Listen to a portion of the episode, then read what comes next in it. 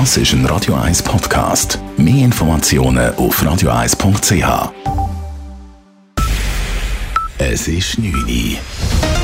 Radio 1, der Tag in 3 Minuten. Mit dem Simon Schaffer. Nach der Übernahme der Credit Suisse durch die UBS ändert sich für Kundinnen und Kunden der CS vorderhand nichts. Sie können weiterhin über die bisherigen Kanäle Geld beziehen und Finanzdienstleistungen in Anspruch nehmen. Gestern Abend wurde die Fusion der beiden größten Schweizer Banken bekannt gegeben. Die UBS übernimmt die angeschlagene CS für 3 Milliarden Franken. Der Bund gibt der UBS zudem eine Garantie von 9 Milliarden Franken zur Übernahme von potenziellen UBS-Verlusten nach der Fusion. Die Nationalbank stellt zudem Liquiditätshilfen von über 100 Milliarden Franken bereit. Mit der Übernahme soll ein Ausfall der CS verhindert werden. Ein solcher hätte gravierende Folgen gehabt, betonte Finanzministerin Karin Keller-Sutter vor den Medien und sie kritisierte die Führung der CS.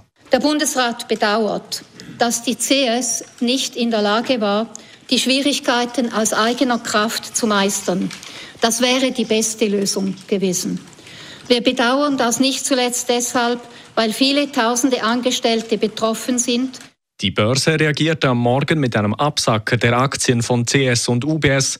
Im Verlauf des Tages stabilisierte sich einzig die UBS-Aktie wieder und schloss sogar in einem Plus von über einem Prozent. Die Schweizer Parteien rundherum reagierten empört und mit Kritik. Von Grün und SP bis ins bürgerliche Lager werden strengere Regeln zur Bankenübersicht gefordert. Ebenso dürften keine weiteren Boni mehr an CS-Kader verteilt werden. Die SVP fordert eine Prüfung, um die systemrelevanten Banken doch wieder zu trennen. Und SP und Grüne fordern zudem eine Sondersession der zur CS und eine parlamentarische Untersuchungskommission. Der Weltklimarat hat eine schonungslose Analyse der aktuellen Klimamaßnahmen weltweit vorgelegt.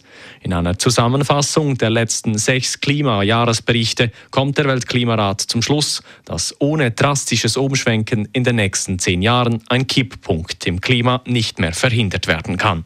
Um das Ziel von maximal 1,5 Grad Erderwärmung zu verhindern, sei in den letzten Jahren enorm viel Zeit verspielt worden.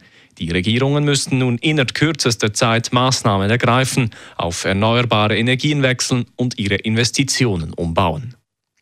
Der chinesische Staats- und Parteichef Xi Jinping ist zu seinem dreitägigen Staatsbesuch in Moskau eingetroffen.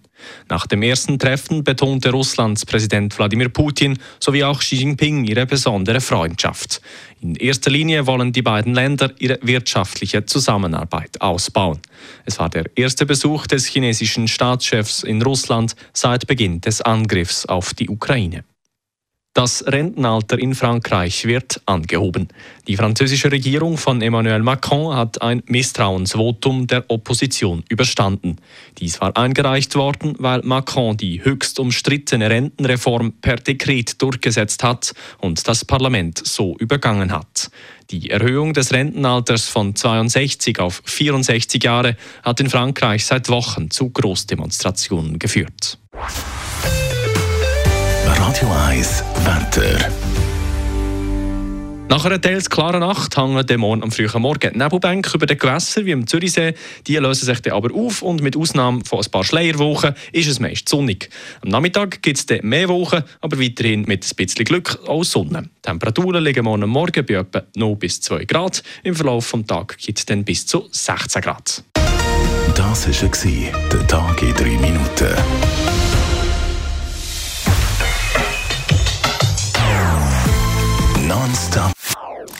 Das ist ein Radio 1 Podcast. Mehr Informationen auf radio1.ch.